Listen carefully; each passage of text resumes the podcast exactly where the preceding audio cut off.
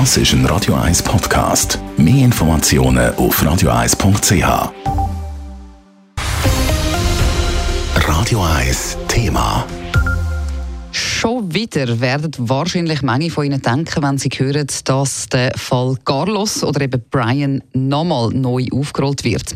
Das Bundesgericht hat entschieden, das Zürcher Obergericht muss nochmal über die Bücher.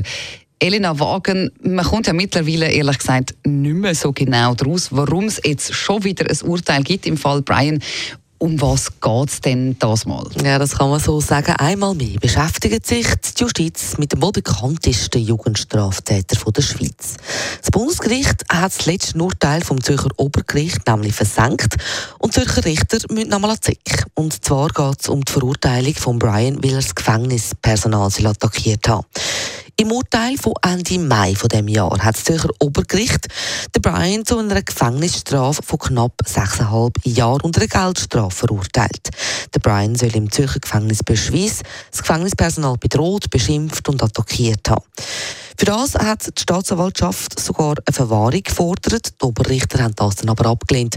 Knapp sechseinhalb Jahre Gefängnis ist ja schließlich schon ziemlich viel, vor allem für einen 26-Jährigen, der schon über sein halbes Leben lang immer wieder hinter Gitter sitzt. Ja, und warum muss jetzt der ganze Fall nochmal schon wieder aufgerollt werden? Bundesgericht sagt, Zürcher Oberrichter haben gewisse Sachen, wo ihr Urteil darauf basiert, zu wenig untersucht.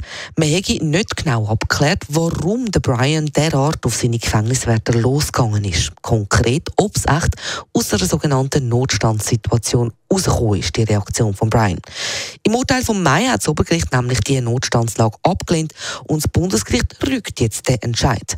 Das Obergericht habe ignoriert, dass der Brian immer wieder darauf aufmerksam gemacht hat, dass er eben seit seinem zehnten Lebensjahr immer wieder vom von der Behörde und dem Staat, er sagt, unmenschlich und erniedrigend behandelt worden sei. Zum Beispiel, wo er in der Psychiatrie tagelang fixiert, also ans Bett gefesselt war, oder eben im Gefängnis Böschwies in Isolationshaft gesteckt worden ist, weil er halt immer und immer wieder seine Zellen zerstört und demoliert hat. Konkret heisst es im Urteil vom Bundesgericht, die Zürcher Justiz müsse beim Neuaufrollen vom Fall jetzt auch die Tagebucheinträge von Brian berücksichtigen aus selber Zeit. Die haben laut dem Bundesgericht nämlich den gleichen Stellenwert wie ein Gutachten von einem Psychiater, das das Gericht für das Urteil in Auftrag gegeben hat. Es geht also um die sogenannte Würdigung von Beweismitteln, also eigentlich Juristenfutter, kann man sagen. Der Carlos bleibt also in der Schweiz irgendwie ein endloser Fall. Besten Dank für alle die Informationen, Elena Wagen. Radio 1 Thema. Jederzeit zum Nachlesen als Podcast auf radio1.ch.